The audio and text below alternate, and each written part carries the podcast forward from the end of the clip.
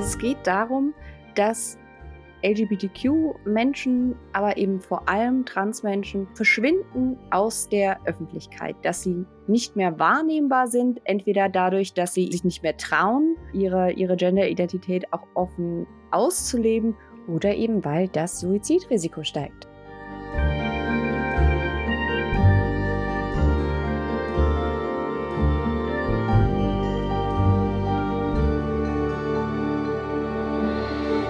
Herzlich willkommen bei dieser neuen Episode von Kreuz und Flagge, Teil 2 der Episode über den republikanischen Angriff auf die Bürger- und Freiheitsrechte. In dieser Episode widmen wir uns ganz der Attacke auf die Rechte von Transmenschen und wagen am Ende noch einen Blick in die Zukunft, was die amerikanische Demokratie anbelangt. Also lass uns über, über, über Trans Rights sprechen. Ähm, da würde ich sagen, ist die, die unmittelbare Vorgeschichte jetzt der, der, der derzeitigen Eskalation, des derzeitig sich radikalisierenden Angriffs auf Trans ganz interessant, weil da gab es eigentlich schon mal in der Obama-Ära ähm, so, einen, so einen richtigen Eingriff auf, auf Trans Rights sozusagen. Es gab eine ganz, ganz viele, eine ganze Reihe von ähm, ähm, ähm so Antitrans-Gesetzen so seit 2013 ungefähr, 2013, ja. 14, 15 und so weiter. Ähm, und dann, ähm, einige werden sich vielleicht noch erinnern, die wurden häufig diskutiert unter dem Schlagwort Bathroom Bills, ähm, weil es darin häufig ähm, darum ging, ähm, ähm, Transpersonen eben zu verbieten oder äh, Transpersonen vorzuschreiben, dass sie nur die äh, ähm, ähm, Toiletten sozusagen benutzen dürfen, die dem Geschlecht entsprechen, das ihnen bei der Geburt zugewiesen worden ist. Ne? Mhm. Also dass dann eben sozusagen Transfrauen hätten sozusagen die männliche Toilette benutzen müssen. Mhm. So, ne? Das war sozusagen die Idee. Da gab es ein High-Profile-Beispiel, äh, vor allem, glaube ich, in North Carolina, das war 2016. Ja. Da wurde so ein Bathroom-Bill ähm, erlassen. Und was das hat dann zum ziemlichen Backlash geführt, vor allem auch sozusagen so der, der Industrie und, und sozusagen so der, der Business-Community. Manche werden sich vielleicht noch erinnern, dass damals sollte im Jahr 2016, 16 oder Anfang 17, weiß ich es nicht mehr genau, mhm. aber jedenfalls sollte das NBA All-Star Game äh, in, in, ja. in North Carolina stattfinden und es wurde dann verlegt, weil die NBA gesagt hat, nein, das machen wir nicht. Also es gab so einen richtigen Backlash und so. Ne?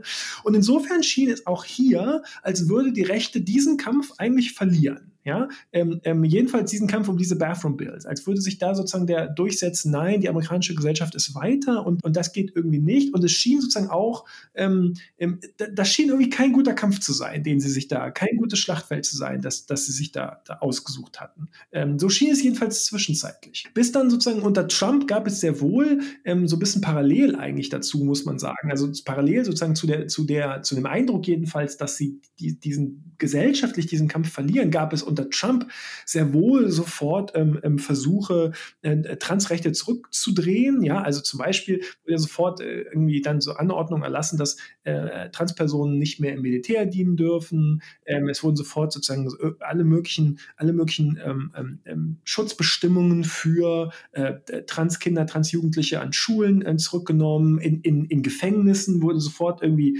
mussten sofort dann Transpersonen wieder, ja, also wieder die, die Bäder oder die Toiletten benutzen. Teils gesagt, auch mit, mit tödlichen Folgen dann. Genau, entsprechend dem Geschlecht, das ihm bei Geburt mhm. zugewiesen wurde. Also es gab grundsätzlich da sozusagen so der Versuch, dass, dass alles, alles, was man sozusagen auf dem Wege von präsidialen Anordnungen und so zurückdrehen konnte, äh, zurückzudrehen. Aber gesellschaftlich schien das sozusagen nicht der Kampf zu sein, den, den die gewinnen können. Und trotzdem, auch da gibt es jetzt wieder sozusagen die, die völlige Radikalisierung, so seit, seit zwei Jahren oder so. Genau, ich würde sagen, eine Sache, die sie unter Trump irgendwie für sich entdeckt haben, ist plötzlich sehr interessiert an Frauen- und Mädchensport. Ähm, ja, genau. Und das haben sie, glaube ich, unter Trump zum ersten Mal ausprobiert. Und das ist, glaube ich, hat deswegen besser funktioniert, weil wenn man jetzt nicht sich irgendwie mit diesem Thema lange beschäftigt hat, wenn man erstmal mit so einer äh, Recht, äh, mit so einer Litanei an rechter Rhetorik, was mhm. Frauen- und Mädchensport äh, konfrontiert wird, dann ist es unter Umständen auch als jemand, der findet, Transmenschen sollten die gleichen Rechte haben wie andere Menschen, erstmal mhm. teilweise schwierig darauf was zu antworten. Mhm. Ähm, und ich glaube, das haben sie sich zu Nutzen gemacht und haben über diese gerade über diese Schul- und College-Sport, Sport, Sportgeschichten, äh, mhm. ähm, quasi den Fuß wieder in die Tür bekommen. Also das, das Argument in Anführungszeichen ist dann mhm. ja immer, da müssen jetzt Mädchen, echte Mädchen in Anführungsstrichen, im Schulsport jetzt also gegen den hünenhaften 16-jährigen ähm, Sprinten, der jetzt erklärt, er sei auch ein Mädchen, weil er bei den Jungs nicht schnell genug rennen kann. Und jetzt mhm. gewinnt er alle Scholarships, die vorher für die Mädchen da waren. Genau, man hat im Prinzip aus dem, also man hat sozusagen aus dem den nicht, das nicht erfolgreiche Argument bei den Bathroom Bills war, ja, was, äh, da, da war die Reaktion, wen interessiert denn, wo die auf Klo gehen, was soll das so? Ne? Aber mhm. daraus hat man eigentlich jetzt dieses, eigentlich ein Fairness-Argument gemacht. Das genau. ist unfair. Das, das ist sozusagen das, das neue Argument. Das ist das eine. Das andere neue Argument ist eben ganz ähnlich wie bei den Gay Rights das Schutz der Kinder-Argument. Ne? Also mhm. es wird ja sehr stark argumentiert, man müsse diese Kinder und Jugendlichen schützen äh, vor diesen furchtbaren Eingriffen, die, die die ja über sich gehen lassen oder so. Ähm, also da, da wird ja auch das gestützt auf verbreitete Missverständnisse oder verbreitetes Unwissen auch. Ne? Es wird einfach so getan, als, also zunächst mal wird generell so getan, als gäbe es einfach massenhaft äh, äh, Transpersonen in Amerika. Mhm. Also es wird ja dramatisch überschätzt ähm, in, in, in, Umfragen und so. Wie viele Menschen sprechen wir eigentlich? Aber vor allem gibt es eben so die Vorstellung, ja, die, da würden irgendwie die Teenager sofort operiert, ja, mhm. und da würde sozusagen sofort irreversibler Schaden angerichtet ähm, oder so. Und was eben überhaupt gar keine Rolle spielt, ist eben, also zunächst mal, dass Transgender Kids oder Teenagers einfach ein dramatisch erhöhtes Suizidrisiko haben und dass, dass deshalb diese diese Form der sozusagen Gender-Affirming Care ähm, von allen Experten, medizinischen Experten, psychologischen Experten einfach als ganz zentral und ganz wichtig ein, eingestuft wird und, und auch das, die, das Risiko, das Suizidrisiko dramatisch senkt, wenn die Zugang zu diesen Formen von, von Care haben.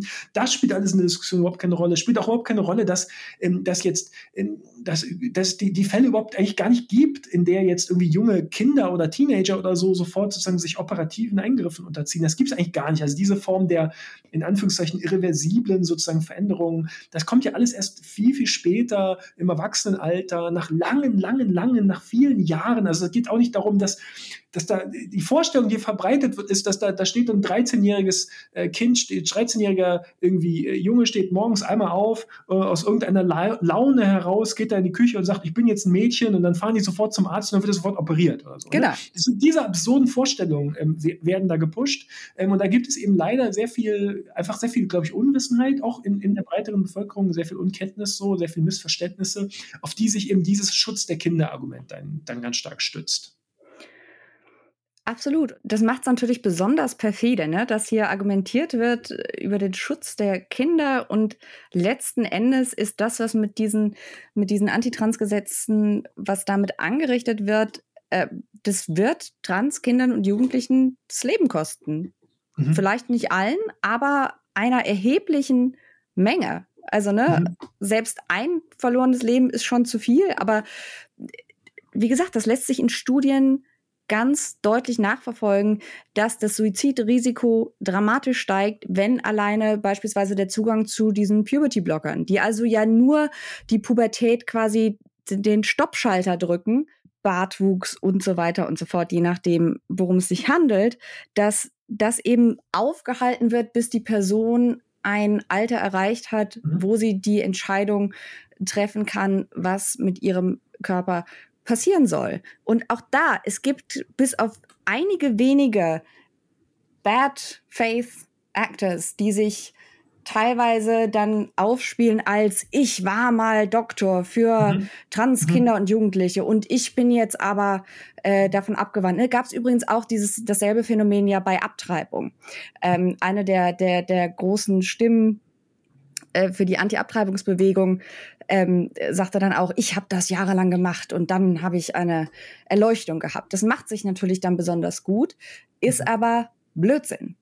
Und äh, das ist auch hier so. Und ich glaube, hier ist es besonders deswegen so perfide, weil es wird eben dargestellt, und das ist übrigens was, was auch, ich sag jetzt mal, im deutschen Feuilleton teilweise mhm. wirklich viel Raum eingeräumt bekommt, diese, diese Behauptung, dass es jetzt Trend sei, trans zu mhm. sein. So, dass jetzt der mhm. neue heiße Scheiß unter Kids.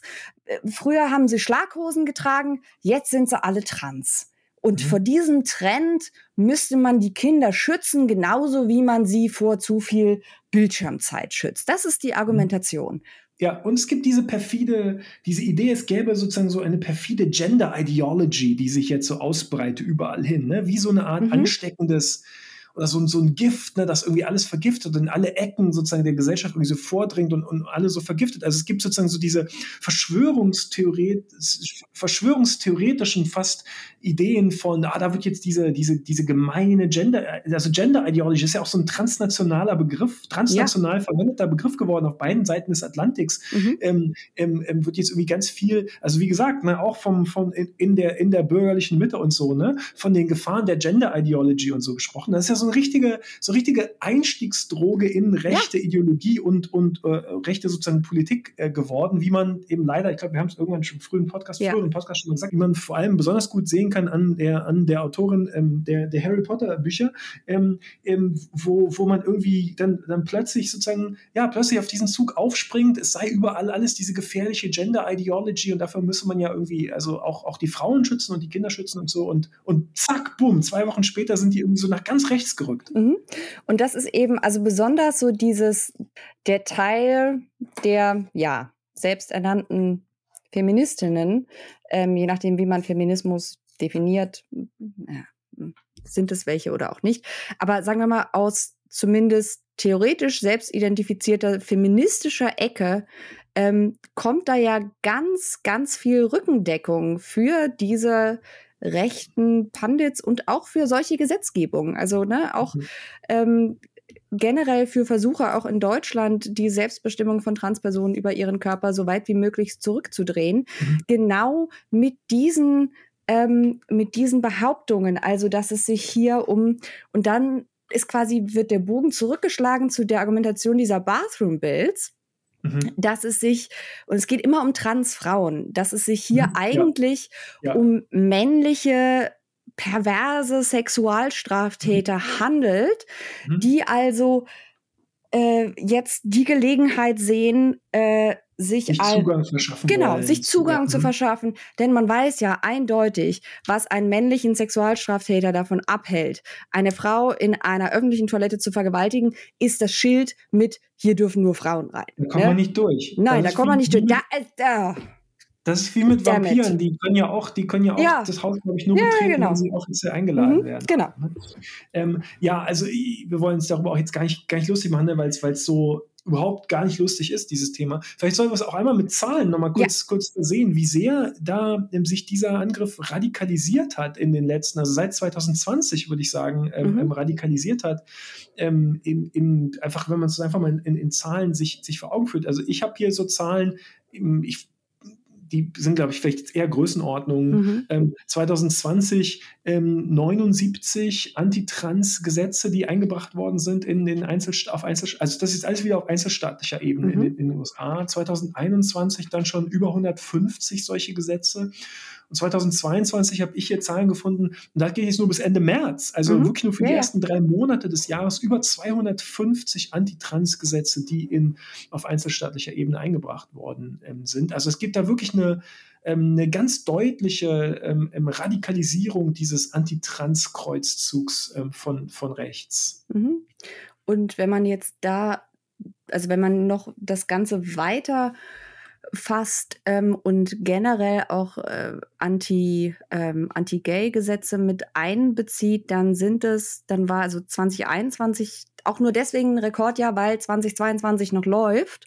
Ja. Ähm, da waren es 191 Anti-LGBTQ-Gesetze, also einschließlich der Anti-Trans-Gesetze. Ja, ja, Seit 2018 wurden fast 670 Anti-Trans, äh, Anti-LGBTQ-Gesetze vorgestellt.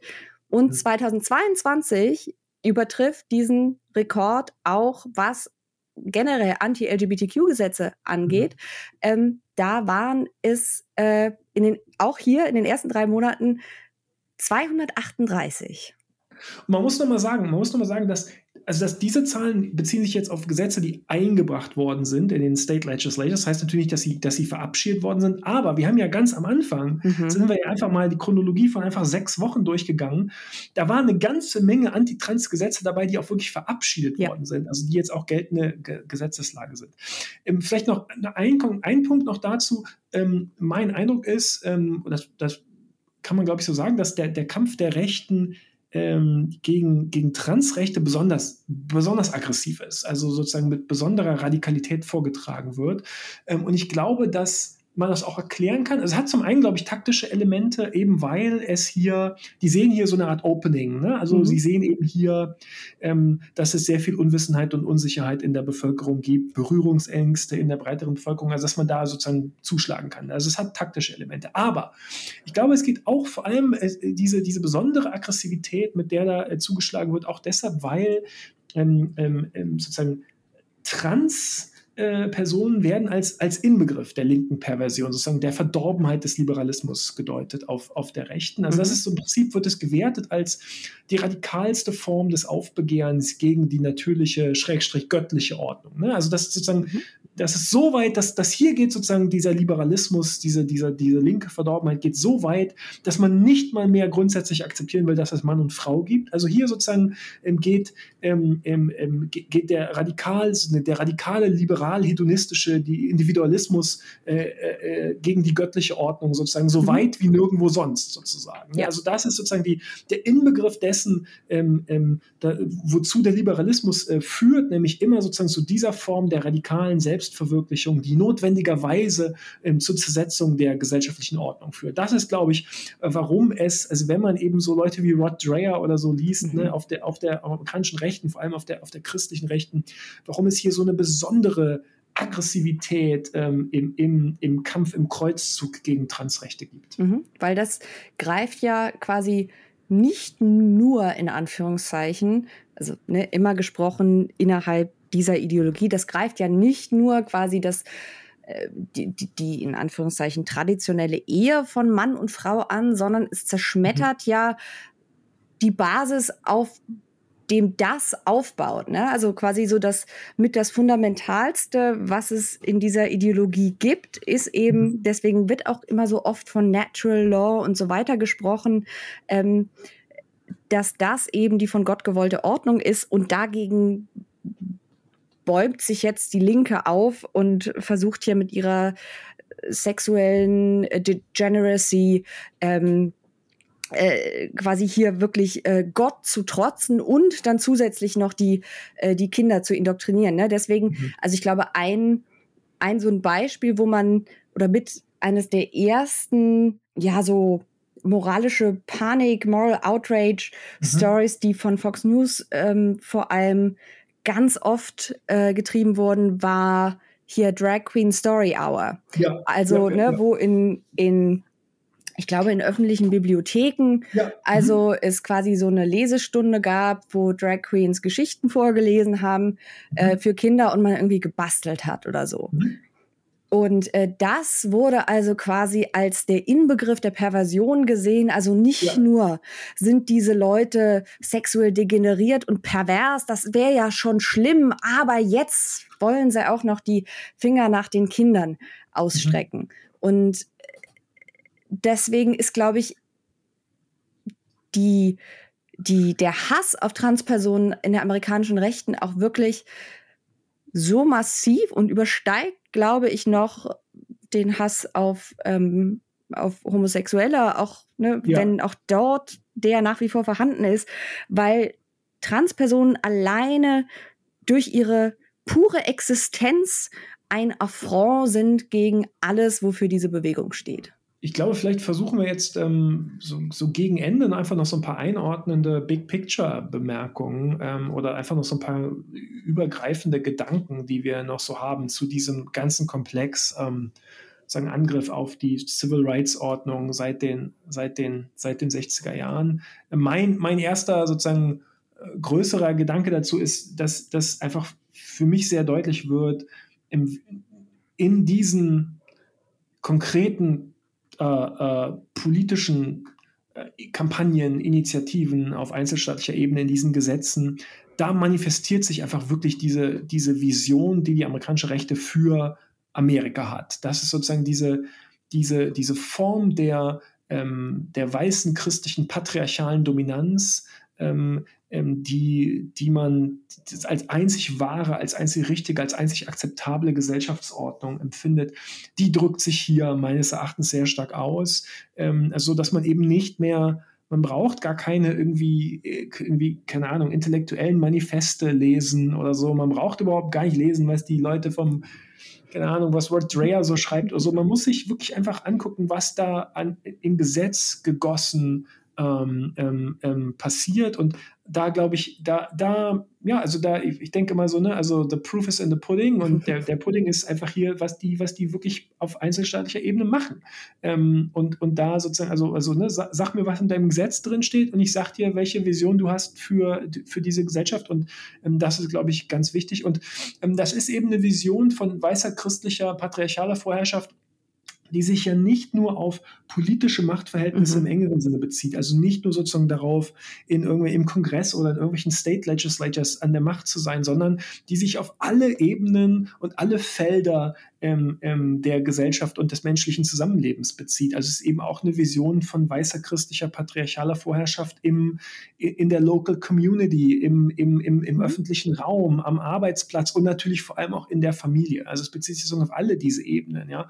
Ähm, und das, glaube ich, zeigt sich einfach ganz besonders äh, deutlich und eklatant in, in, diesen, in, in, in, dieser, in dieser Welle, man kann es gar nicht anders sagen, in dieser Welle an äh, reaktionären Gesetzen, äh, die versuchen, die Bürger- und Freiheitsrechte ähm, ähm, ähm ab, abzubauen.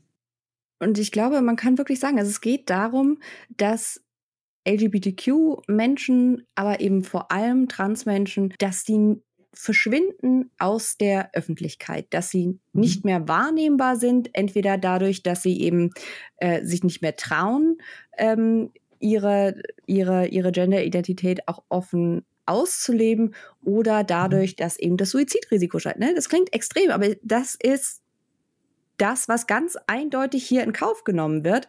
Man will mhm. nicht, äh, dass diese Menschen sich sicher genug fühlen, um so zu leben, wie sie es für richtig halten. Mhm. Und also es gibt viele, viele Aktivistinnen und Aktivisten, ähm, die im für Transrechte eintreten, die sagen, gerade was so die Sprache auch der christlichen Rechten angeht, ähm, dass da teilweise dann auch Fantasien von, von Auslöschung wirklich ähm, mhm. ausgelebt werden. Ne? Also, weil diese Rhetorik natürlich den Weg ebnet für die was, weiß ich, den Aberkennung von Pass, für die Einweisung in psychiatrische mhm. Einrichtungen gegen den eigenen Willen und so weiter und so fort. Also das Ziel ist, Transmenschen und LGBTQ-Menschen letzten Endes ja, von der Bühne der Öffentlichkeit verschwinden zu lassen, ähm, wie auch immer das aussehen mag äh, und zu welchem Preis auch immer. Die andere große Frage, die wir schon angesprochen haben, ist, warum das eigentlich alles jetzt passiert. Also ich glaube, man muss nochmal betonen, das ist jetzt alles, die, die, die, ideologische Grundierung, die ideologischen Ziele, das ist alles nicht neu. Das ist ja in vielerlei Hinsicht ist das, was jetzt passiert, die, die Kulmination von äh, fünf, sechs Jahrzehnten sozusagen kon konservativer Arbeit und konservativen Aktivismus. Ähm, aber es hat eben trotzdem, das haben wir, glaube ich, also hoffentlich, hoffentlich deutlich machen können, eben trotzdem jetzt eine ziemlich, ziemliche Radikalisierung stattgefunden in den, in den letzten Jahren. Ähm, und die Frage ist, warum das jetzt passiert. Da könnten wir vielleicht einfach noch mal ein paar Gedanken irgendwie so dazu sammeln. Also warum wir, warum sehen wir die spezifische Radikalisierung auf einzelstaatlicher Ebene jetzt. In, oder jetzt heißt eigentlich immer, so würde ich sagen, so seit 2020 mhm. oder so. Ne? Und ich meine, die erste Antwort ist so ein bisschen ähm, jetzt fast banal, aber die erste Antwort ist, dass man jetzt die Rückendeckung ja. durch den Supreme Court hat. Ne? Absolut. Also they have the votes ist sozusagen ja. die erste, die erste Und das Antwort. hat halt gedauert. Aber jetzt ja. sind sie soweit. Und ähm, dann, ich glaube, das haben wir auch schon angesprochen, kommt dazu äh, noch das, was dann so gerne als so Demographic Anxiety äh, ja. bezeichnet wird. Ne? Also äh, das Land wird pluralistischer, wird multiethnischer, ist überwiegend immer toleranter gegenüber LGBTQ-Menschen, gegenüber Transmenschen. Mhm. Und ähm, man sieht also hier quasi so die eigenen Fälle davonschwimmen. Mhm. Was für eine Bewegung, die an sich schon quasi darauf abzielt, letzten Endes mhm. zur Not auch äh, die Herrschaft eine Herrschaft der Minderheit zu etablieren, was mhm. schon was aussagt, wenn sogar die Angst kriegen, okay, vielleicht reicht es noch nicht mal mehr dafür. Und ich glaube, das ist das, was mhm. der unter, äh, der, der, der, ja letzten Endes der Motor hinter dieser Radikalisierung ist und ähm, damit verbunden, glaube ich, auch noch, also gerade wenn man so in den Bereich weil diese Radikalisierung, die betrifft ja verschiedenste Teile der amerikanischen Rechten. Wir haben ja auch schon öfter gesagt, dass das kein monolithischer Block ist, sondern dass sich die amerikanische Rechte aus ganz verschiedenen äh, Grüppchen äh, zusammensetzt. Das berühmte Big Tent ist tatsächlich ziemlich groß. Mhm. Ähm, und wir haben auch schon angesprochen, dass ein weiterer, noch weiter zurückliegender Punkt der Radikalisierung generell der Rhetorik der amerikanischen Rechten, aber auch beispielsweise der Republikanischen Partei die Wahl von Obama war. Also das bleibt, bleibt, würde ich sagen, immer, man darf das, man kann das gar nicht hoch genug hängen, ja, wie, mhm. wie sehr die Wahl des ersten schwarzen Präsidenten ähm, hier die Wahrnehmung verschärft hat bei ähm, sozusagen auf der amerikanischen Rechten, dass ähm, dass diese verhasste, gefürchtete Form der, des, des, des multiethnischen Pluralismus, ähm, dass, dass der sich, dass der, dass der voranschreitet, dass der näher mhm. rückt, ähm, dass sozusagen das einzig wahre Amerika, das weiße christliche patriarchale Amerika mit dem Rücken zur Wand steht. Dafür ist sozusagen die Wahl Obamas ähm, das Fanal, ähm, was ja überhaupt nichts mit der mit, mit, mit seiner tatsächlichen Politik zu tun hat. Obama no. ist, wenn man es sozusagen, egal ob man das jetzt gut oder schlecht findet, ähm, ist sozusagen ein, ein moderat liberaler ähm, mhm. Politiker äh, gewesen, dessen einzige Radikalität eben in der Tatsache bestand, dass er schwarz war. Und das, das aber eben als auch, ich sage das, glaube ich, wird ganz deutlich, wenn man, wenn man sich mit den Leuten auf der amerikanischen Rechten beschäftigt und deren Reaktionen beschäftigt, was auch als ganz persönlicher Affront ähm, äh, empfunden worden ist von, von, von amerikanischen Rechten. Also sozusagen eine ganz auch persönlich empfundene ähm, äh, Kränkung. Kränkung, ja, Kränkung ist genau der richtige Wort, genau das richtige Wort. Ähm, das, und, und was eben auch, das ist ganz wichtig, also was eben auch einfach diese, diese strukturelle, ähm, dieses strukturelle Element, nämlich der, der, der kulturellen und, und demografischen vor allem, vor allem Verschiebungen der letzten Jahrzehnte, einfach sehr stark auch gedanklich in den Vordergrund gerückt hat für diese Leute. Ne? Also symbolisch hat sich das verdichtet sozusagen im, im Aufstieg des ersten schwarzen Präsidenten. Denn das, das, genau wie du gesagt hast, also das haben sich die, das denken sich die Konservativen ja nicht aus, dass Amerika mhm ähm, sich sehr stark verändert. Es, Amerika ist in den letzten Jahrzehnten, ungefähr so seit 90ern oder so vor allem, ähm, sehr viel mehr, sehr viel weniger weiß, sehr viel mehr sozusagen äh, pluralistisch ähm, geworden. Ich habe es, glaube ich, schon mal erwähnt, der neueste Zensus von 2020 ja. weist zum ersten Mal aus, dass ähm, die, die, Bevölkerung unter 18 Jahren in den USA mehrheitlich nicht weiß ist. Ähm, ähm, noch sind ja ungefähr irgendwie 60 Prozent der Gesamtbevölkerung. Ähm, ähm, ähm, weiß, also nach der, nach der heute sozusagen gängigen Definition irgendwie weiß. Das sind ja alles keine, keine fixen Kategorien, die sind ja auch alle im Fluss, aber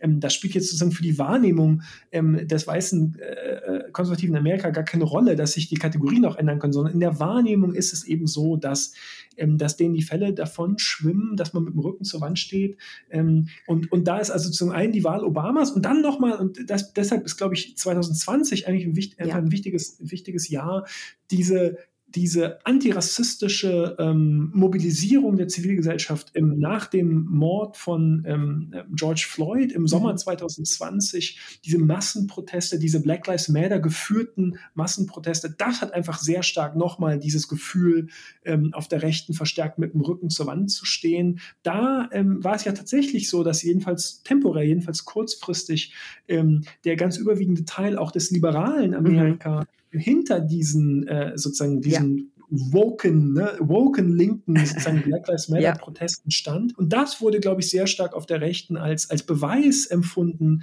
ähm, wie sehr diese radikalen, in Anführungszeichen jetzt, ne, radikalen, ja. linken, extremistischen, woken und so weiter Kräfte auf dem Vormarsch sind. Und dass man insofern gar, gar einfach keine Zeit mehr hat, dass man losschlagen mhm. muss, dass man sozusagen ja. jetzt in die Offensive gehen muss. Also weil man eben mit dem Rücken zur Wand steht, weil, ähm, weil die Zeit gegen einen arbeitet und dass das jetzt sozusagen keine Zeit mehr ist für irgendwie moderate Politik oder Kompromisse oder langen Atem oder und, und so weiter und so weiter mhm. und so weiter, sondern dass man einfach losschlagen muss. Und genau. zwar mit mit, mit, mit, mit aller Macht, mit aller Radikalität.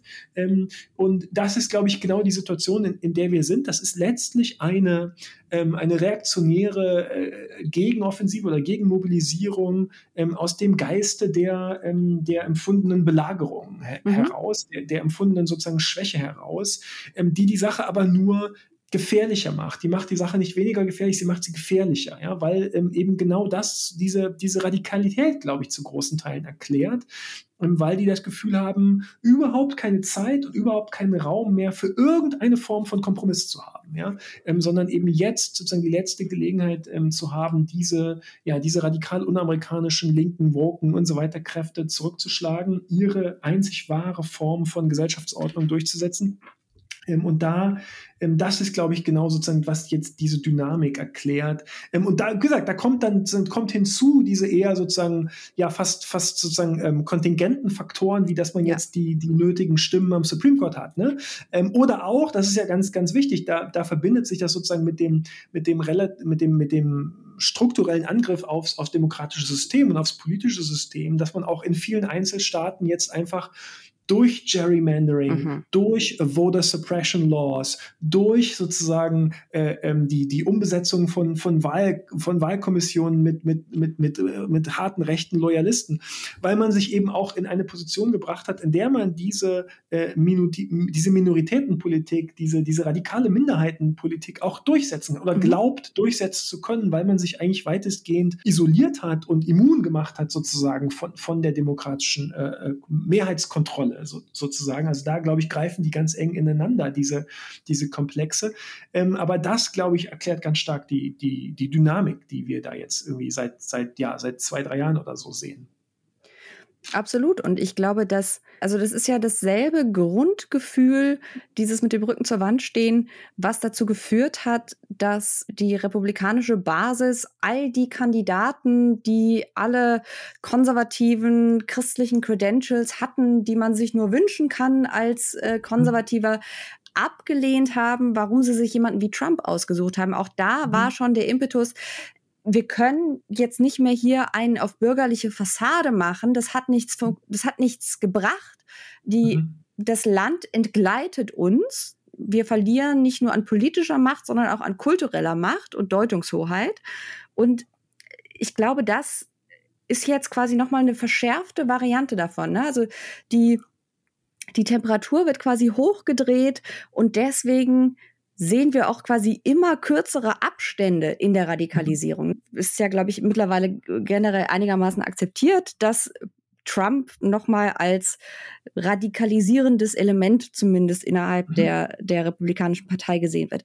Aber wenn wir uns mal angucken, was alleine seit ähm, dem, dem 6. Januar letzten Jahres passiert ist, was mhm. mittlerweile okay ist in dieser Partei, was mhm. keine Distanzierung von Mainstream-Republikanern mehr nach sich zieht, wie sich auch deren Rhetorik geändert hat und wie sich eben ganz was tatsächlich jenseits von Rhetorik passiert, wenn genau diese Rhetorik eben in Gesetzesform gegossen wird, das zeigt, glaube ich, nochmal, dass wir es hier mit einem ja mit einem Momentum zu tun haben, das jetzt keineswegs morgen sagt, so, jetzt haben wir, haben wir all diese Gesetze beschlossen, jetzt sind wir fertig, sondern das wird sich weiterdrehen. Mhm. Ja, wie geht es jetzt weiter? ähm, in, den, ähm, in unser Skript hast du geschrieben, kommen die damit wirklich durch? Fragezeichen. Und was meinst du? Ja, auf kurzfristig schon. Es ist dann eben, ich glaube, das, das läuft dann auf das hinaus, was du immer sagst, dass wir uns in einer Zeit des Übergangs befinden, mhm. wo noch nicht klar ist, in welche äh, Richtung dieses Land kippt, dass wir eine, eine Entwicklung sehen von massiven Unterschieden zwischen äh, demokratisch und republikanisch regierten Staaten, vielleicht dauert das gar nicht so lange an, wenn diese ganzen Sachen dann auch auf nationalem Level durchgesetzt werden können, ähm, wenn Republikaner die Präsidentschaft ja, gewinnen will man gar nicht sagen, sondern bekommen, wie auch immer. Übernehmen. Übernehmen. An sich, an sich reißen oder ja, so. an sich nehmen, genau. Genau. Ähm. Und ja, also deswegen, ich glaube, das ist halt, also dieses kommen die damit wirklich durch, ist die Frage, die mir, glaube ich, im Moment so am häufigsten gestellt wird. Ähm, oder die auch von Hörern und Hörerinnen vom Podcast am häufigsten kommt, gerade wenn man eben beschreibt, wie das eigentliche Meinungsbild in den USA mhm. aussieht. Also diese Verständnislosigkeit, die ja auch irgendwo nachvollziehbar ist, das kann doch gar nicht sein, wie das kann doch auf Dauer nicht gut gehen. Und ich glaube, also es gibt ja genug Leute, die zu politischer Gewalt, politisch motivierter Gewalt forschen, ähm, die sagen, ja, es wird auf Dauer nicht gut gehen. Äh, wir sehen ja auch, ähm, dass, dass die Akzeptanz von politisch motivierter Gewalt ähm, auf Seiten der Rechten gegen den politischen Gegner steigt. Ähm, die Rhetorik verschärft sich. Wir haben an, wir können an zig Beispielen zeigen, dass es nicht nur bei Rhetorik bleibt.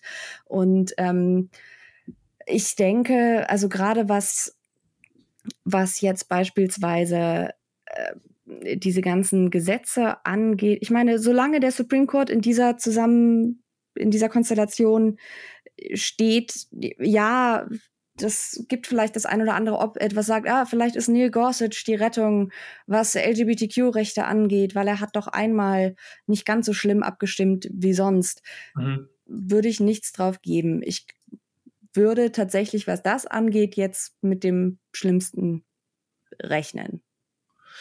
Also in unserer Grunddeutung, die wir, glaube ich, immer wieder hier zu präsentieren versuchen, unsere Grunddeutung dessen, was in Amerika los ist, nämlich, dass es sich letztlich ähm, bei dieser ähm, bei, dieser sozusagen reaktionären Gegenmobilisierung oder der, der sich radikalisierenden reaktionären Gegenmobilisierung ähm, vor allem um, um eine Reaktion darauf handelt, dass die USA eigentlich näher rangerückt sind an das Ideal einer mhm. liberalen multiethnischen, pluralistischen Demokratie, als sie jemals waren. Ja, also es ist einfach sozusagen, die da eigentlich in den letzten Jahrzehnten sehr viel näher rangerückt sind, dass genau deshalb die Kräfte, die das ganz furchtbar finden und im, im, für die Amerika eben ein Land von und für weiße Christen ähm, mit weißer christlicher patriarchaler Vorherrschaft sein muss, ähm, dass, die, dass die sich deshalb radikalisieren, weil sie sozusagen eben die Fälle davon, ihre Fälle davon schwimmen sehen. Darin steckt ja auch eine, sagen wir, eine optimistisch ist zu viel gesagt, mhm. aber sozusagen eine sozusagen Glass half full sozusagen Lesart. Mhm. Ne? Nämlich, dass, dass sozusagen, ähm, dass, dass sich da was in die richtige Richtung bewegt hat in, in, den, in den letzten Jahrzehnten und dass die gesellschaftliche Mehrheit auch da jedenfalls irgendwie ähm, dahinter steht. Also insofern steckt da jedenfalls der, die, das Potenzial ähm, einer, einer optimistischen Leser drin. Nur, nur das, was wir heute beschrieben haben, ist ja nicht, das sind ja keine sagen, düsteren Prognosen, sondern mhm. das passiert ja schon. Ja. Ähm, das, die, die, die, das, das wird ja sozusagen, die schaffen ja Tatsachen. Ähm, they are winning, kann man eigentlich im Moment ja. nur sagen. Ne? Ähm, und ich weiß auch, nicht, wo die Moderation herkommen soll oder die hm. sozusagen das, das Abrücken von der, von der weiteren Radikalisierung herkommen soll. Es kommt sicher nicht aus der reaktionären Bewegung selbst heraus. Es wird da keine Erleuchtung geben, keine Appeasement, keine Beschwichtigung. Ähm, und ich, ich sehe auch nicht, wie es das politische System schaffen soll, das einzuhegen. Denn es hat sich hier einfach diese fatale, dieses fatale Zusammenspiel etabliert zwischen äh, konservativ geführten Staaten, die sozusagen einfach ähm, ähm, ähm, diese, diese ganzen bürgerrechts- und freiheitsrechtlichen Bestimmungen und, und, und Schutzbestimmungen und, und Protections sozusagen einfach abbauen. Ähm, und dann, äh, dann geht ins Supreme Court, der aber das nicht nur sozusagen absegnet, sondern sogar auch noch sozusagen äh, aktiv vorantreibt und unterstützt. Und dann bleibt es beim Kongress hängen, der theoretisch dem begegnen könnte mit sozusagen landesweit verbindlicher äh, äh, Gesetzgebung, aber es eben nicht kann, weil die Republikaner zusammen mit ihren ein, zwei oder so Alliierten auf, auf demokratischer Seite, also ein, zwei im, im, Seminar, im Senat, mhm ähm, mindestens stark genug sind, um, um solche Versuche der, der sozusagen der, der landesweiten gesetzlichen Regelungen äh, mindestens zu blockieren. Das heißt, und, und, und, und da dreht sich die Spirale dann sofort weiter mhm. und dann kommt die nächste Runde von, von sozusagen reaktionären Gesetzen aus den Staaten, die mhm. wieder vom Supreme Court abgesegnet werden, die wieder keine, kein sozusagen kein Gegengewicht äh, im Kongress finden und die nächste Runde. Und, ähm, und so dreht sich sozusagen diese Spirale weiter und ich sehe im Moment einfach nicht, wo, wo da der, ja, wo, wo sozusagen das, wer das stoppen soll und, und wo das, wo das Gegengewicht, ähm, das effektive Gegengewicht herkommen soll. Und das ist, glaube ich, deshalb, ähm, ja, also bei, bei sozusagen bei aller bei allem Verweis darauf, dass, dass, dass die USA, dass die Mehrheit der amerikanischen Bevölkerung grundsätzlich nicht hinter dieser weißen christlichen patriarchalen äh, äh, Gesellschaftsvision steht. Ähm, ja, aber es gibt eben auch die Realitäten ähm, der amerikanischen Politik, die Realitäten ja. des, des politischen Systems und die, ja, die sind im Moment so, wie sie sind. Ja, ähm, und da ähm, bin ich, und das habe ich glaube ich auch schon häufiger gesagt in, im Podcast, ähm, ich sage permanent auf Twitter und überall, ich bin, ich, ich, bin, da so pessimistisch, wie ich noch nie war in, in, ja. in, in, den, in den letzten Jahren. Ja, und also wir haben ja heute auch schon angesprochen, ne? der, der Schaden ist ja bereits angerichtet. Ähm, ja. Es ist nur die Frage, wie groß er noch wird. Also ich habe in den letzten Wochen Kontakt gehabt mit, mit Leuten, die in, in Bundesstaaten, wo eben diese Antitrans-Gesetze verabschiedet wurden, äh, die dort lange gewohnt haben, die äh, eingetreten sind für Transrechte, die dafür ähm, auf die Straße gegangen sind, ähm, entweder weil sie selbst trans sind oder weil sie, weil sie Transkinder haben. Das war meistens äh, der Beweggrund. Die verlassen die Staaten. Und zwar nicht zu knapp, weil sie das Gefühl haben, dass es zu gefährlich wird. Und mhm. daher nicht, es ist ja keine reine, es ist ja kein reines Bauchgefühl, sondern es steht ja schwarz und weiß, ja, auf dem Papier, auf dem die Gesetzgebung gedruckt wird. Das heißt, letzten Endes, auch wenn jetzt einige sagen, ja, aber komm, ne, also ne, unser Lieblings Pet Peeve Argument ist ja, so weit wird es nicht kommen. Das werden sie ja nicht machen. Wir haben ja schon mehrfach erzählt, warum das Quatsch ist. Aber selbst, also auch bei diesen Themen, ne, also selbst wenn man sagt, ja, die beste Variante, die irgendwie realistisch ist unter diesem Supreme Court, wenn einzelne dieser ähm, dieser Gesetze jetzt dort landen, ob das Verfassung, gegen die Verfassung verstößt oder nicht, also wenn dagegen geklagt wird, ist vermutlich tatsächlich, dass der Supreme Court sagt, da können wir uns nicht unter, da können wir nichts entscheiden, das müssen die mhm. einzelnen Staaten machen. Was ja schon ein katastrophales Ergebnis ist, ne? Weil das ja letzten Endes heißt, dass vermutlich, wenn das so weitergeht, in knapp der Hälfte der Staaten LGBTQ-Menschen, vor allem äh, Transmenschen, ähm, systematisch äh, ihre Rechte genommen werden. Also das ist einfach genau, was jetzt passiert. Das ist nicht das Worst-Case-Szenario, sondern einfach die Realität, ja. die, die sich entwickelt. Ähm, Amerika zerfällt in zwei Amerikas, ähm, Rot und Blau. Im, das blaue Amerika ist dann so eine relativ funktionierende, multiethnische, pluralistische Demokratie, in der der Status des Individuums nicht völlig abhängig ist von Rasse, Geschlecht, Genderorientierung mhm. und sexueller Orientierung und, und, Religion. Und das rote Amerika, also in Anführungszeichen, äh, wo das eben ganz anders ist, ähm, wo wir es zunehmend mit autoritären Minderheit, Minderheiten, Minderheitenregimen zu tun haben, die eine weiße christliche patriarchale mhm. Gesellschaftsordnung gegen alle Widerstände durchsetzen. Ähm, das ist ja in vielerlei Hinsicht, muss man sagen, auch die Rückkehr zur Norm der amerikanischen Geschichte. Ähm, die Situation vor den Bürgerrechtsgesetzen der 60er Jahre war ja eben, ähm, dass ähm, die, die Frage, ob, ob Menschen, die nicht weiße christliche Männer waren, äh, volle Bürgerrechte besaßen und das Recht zur gleichwertigen Teilhabe an ähm, Demokratie und Gesellschaft hatten, das war eben abhängig davon, in welchem Staat sie sich aufhielten. Ja? Und insofern ist das sozusagen eine Rückkehr, Rückkehr dazu. Ja? Ähm, als Gesamtgebilde wird man das als funktionierende Demokratie nicht mehr beschreiben können. Ja? Und wie gesagt, das ist ähm, lange nicht das Worst-Case-Szenario. Ja? Das Denn ist so krass, ne? Das, also das muss man sich, glaube ich, immer wieder vor Augen führen. Das ist nicht das Schlimmste, was passieren kann. Nee. Hm. Das ist Nein, weil ich meine, die, reaktionären Kräfte werden ihre Vorstellung vom wahren Amerika ausdehnen wollen auf das ganze Land. Also siehe unsere Diskussion über die, über das sozusagen schon offen angesprochene, die offen angesprochene Möglichkeit eines nationalen ähm, ähm, ähm Abtreibungsverbots. Ähm, und dann ist die Frage, ja, kann das halten? Ähm, ähm, kann, bricht das auseinander? Es gibt diese Rede sozusagen vom, vom neuen Civil War und so. zweifellos ist es so, dass da eine enorme Legitimationskrise auf die Amerikaner amerikanische äh, Gesellschaft zukommt, wenn eben die Kluft zwischen Mehrheitshaltung und reaktionärer politischer Ordnung einfach immer weiter auseinanderdriftet. Das kann nicht das kann nicht auf Dauer gut gehen, ja. Und insofern, ähm, das wird aufgelöst werden müssen, ja. Also dieses, dieses Spannungsverhältnis, dieses sich, dieses, die sich immer weiter verschärfende Spannungsverhältnis, ähm, diese, diese immer weiter ähm, ja, fortschreitende Krise der fehlenden demokratischen Legitimation für die Gesellschafts reaktionäre Gesellschaftsordnung, das wird aufgelöst werden müssen. Das Problem ist nur, das kann in, das kann in beide Richtungen aufgelöst mhm. werden, ja.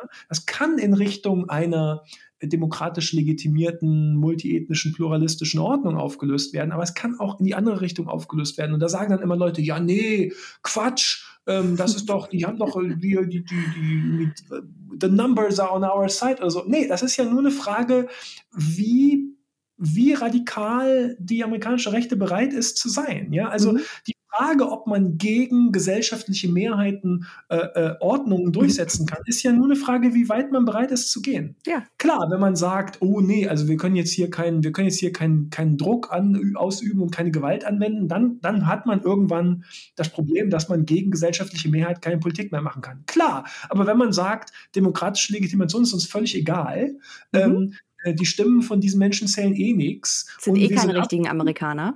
Eben, und wir sind absolut bereit, ähm, ähm, ähm, sozusagen zu, zu, zu Druck und, und auch Gewalt zu greifen, dann kann man selbstverständlich mindestens für eine ganze Zeit lang ähm, mhm. Politik gegen gesellschaftliche zahlenmäßige Mehrheiten machen. Ähm, und da, also wie gesagt, es, es, es bringt alles nichts, dieses, so, so schlimm wird es schon nicht kommen. Es, es passiert ja gerade, es passiert ja gerade.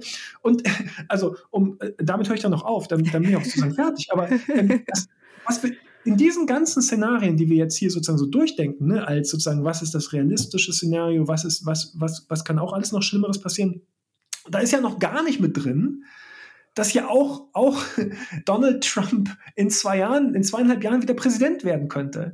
Also dann ähm, sind ja, ist ja das, was wir hier gerade hier so beschrieben haben, so Zerfall in zwei Amerikas und so. Das ist ja dann sozusagen, ähm, das ist ja dann völlig utopisch, daran noch zu glauben. Also dann, dann, dann, dann kommt es noch viel, viel schlimmer. Aber also, Thomas, also, aber ähm, Thomas, mir sagen, mir sagen, mir sagen jetzt politische Kommentatoren, deutsche und amerikanische, dass vielleicht gar nicht Trump Präsident wird, sondern nur Mike Pence. Okay, cool. ähm, ist ja gut, weil das ist ja, das ist ja sozusagen ein, ja sozusagen, ähm, ein, ein, ein, aufrechter, ein aufrechter Verteidiger der, der Rechte von, ähm, ja. von Homosexuellen und Transmenschen und, und, und, und, und, Schwangeren äh, Personen. und körperliche Autonomie und Privatheitsrechte. Da haben wir dann ja sozusagen unseren Champion gefunden. Also bitte, ähm, äh, äh, mal, mal, völlig abgesehen davon, dass die Vorstellung, dass Mike Pence sich durchsetzen soll im republikanischen Mike äh, Vorwahlkampf, ist so Mike absurd. Pence. Die ist so absurd. Das kann ich, nur, ich weiß gar nicht, wo solche, wo solche absurden äh, Ideen, die kann man, die kann man sich ja nur machen, wenn man irgendwie einfach bereit ist, überhaupt nicht hinzugucken. Ne? Ja. Also nur so, im, nur so im eigenen Hirn kann man die sich machen, wenn man so völlig frei dreht von, von der empirischen, empirischen Realität.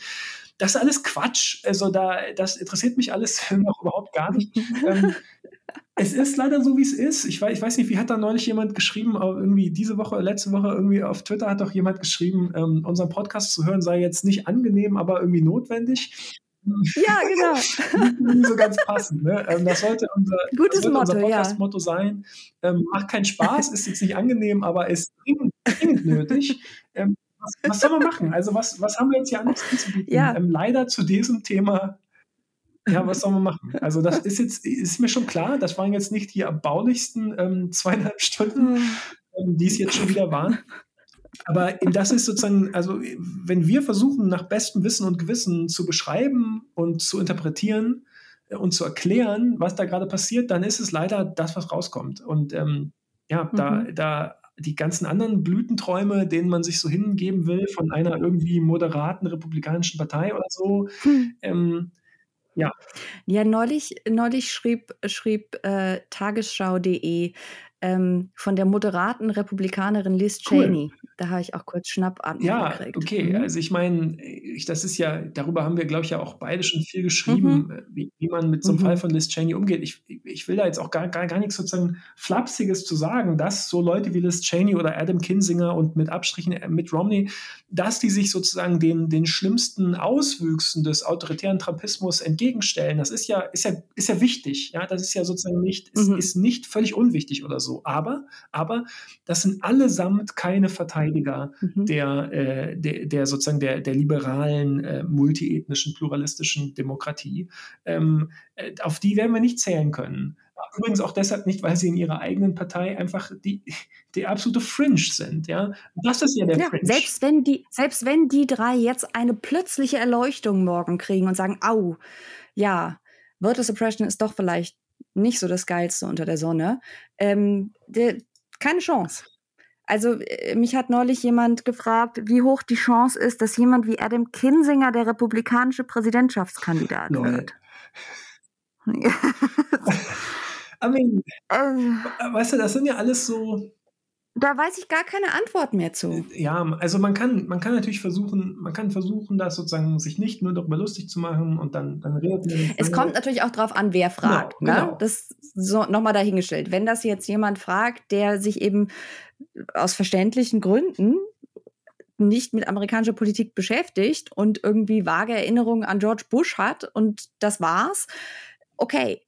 Aber wenn das jemand ist, der auch nur ansatzweise verfolgt hat, was dort äh, gerade passiert, dann oder schlimmer, viel, viel schlimmer, dessen Job es gar ist, ähm, zu verstehen, was da passiert, dann ähm, ja, dann kann man sich so, so solche Fragen oder solche äh, Fantasien von, habe ich neulich irgendwo gelesen, ähm, äh, weiß gar nicht mehr jetzt, äh, Pence und Camp, wird das jetzt das Ticket 24, wo man ja nur mit Anlauf gegen die Wand rennen will, wenn man das liest? Ähm, das kann ich mir nicht anders erklären als äh, wir haben jetzt, und das ist dann wieder ein medieninhärentes Problem, wir haben jetzt irgendwie einen demokratenkritischen Artikel gebracht, jetzt mal einen republikanisch-kritischen Artikel, muss sich ja immer in der Balance bewegen, so jetzt brauchen wir noch mal einen dagegen. Dann, ja, dann kann man das natürlich machen und spekulative Geschichtsschreibung kann man immer betreiben.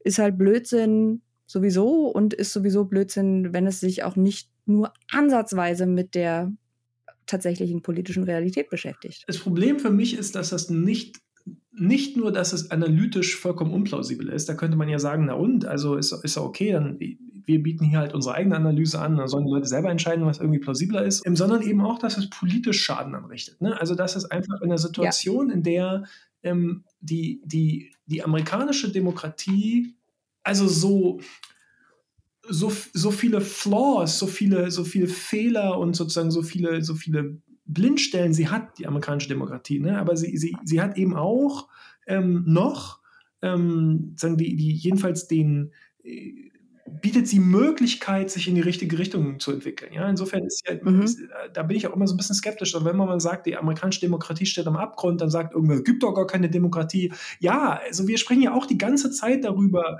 mhm. wie, wie, weit, ähm, wie weit die amerikanische Demokratie weg ist von dem Ideal, das sie, das, das, das sie ja. postuliert. Das ist ja völlig klar. Aber trotzdem, ähm, worüber wir hier sprechen, ist ja nochmal was ganz anderes, nämlich sozusagen die, das richtige Abgleiten in ein ähm, autoritäres ähm, Minderheitenregime und da ähm, ja.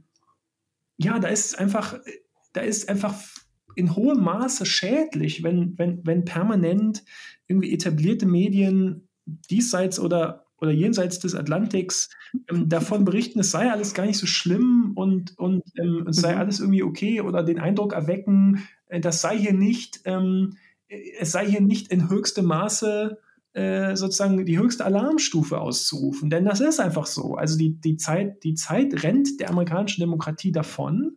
Ähm, Im Moment gewinnen die anderen. Das kann man einfach nicht anders sagen. Die, die, mhm. Diese, diese, diese Reakt rechtsreaktionäre Gegenmobilisierung gegen den multiethnischen Pluralismus, die gewinnt gerade. Das steht überhaupt kein ja, Zweifel. Die sind auf dem Durchmarsch. Ähm, und insofern, da ist jetzt, ähm, es ist jetzt wirklich an der Zeit, die Alarmsirenen ähm, ähm, erklingen zu lassen und da da ärgert mich ähm, diese Form der Berichterstattung eben nicht nur, weil ich sie analytisch so in hohem Maße unplausibel finde, sondern weil sie zu vielen Leuten mhm. einfach ähm, weiterhin erlaubt, sich einzurichten in, ihrem, in ihrer irgendwie auch immer gearteten Normalität ähm, ähm, und, und, und währenddessen sozusagen der, der Karren mit hoher Geschwindigkeit vor die Wand donnert. Und wenn die Demokratie erstmal weg ist, ist sie weg. Und dann ähm, wird es erstmal ganz schön schwierig, das zurückzudrehen.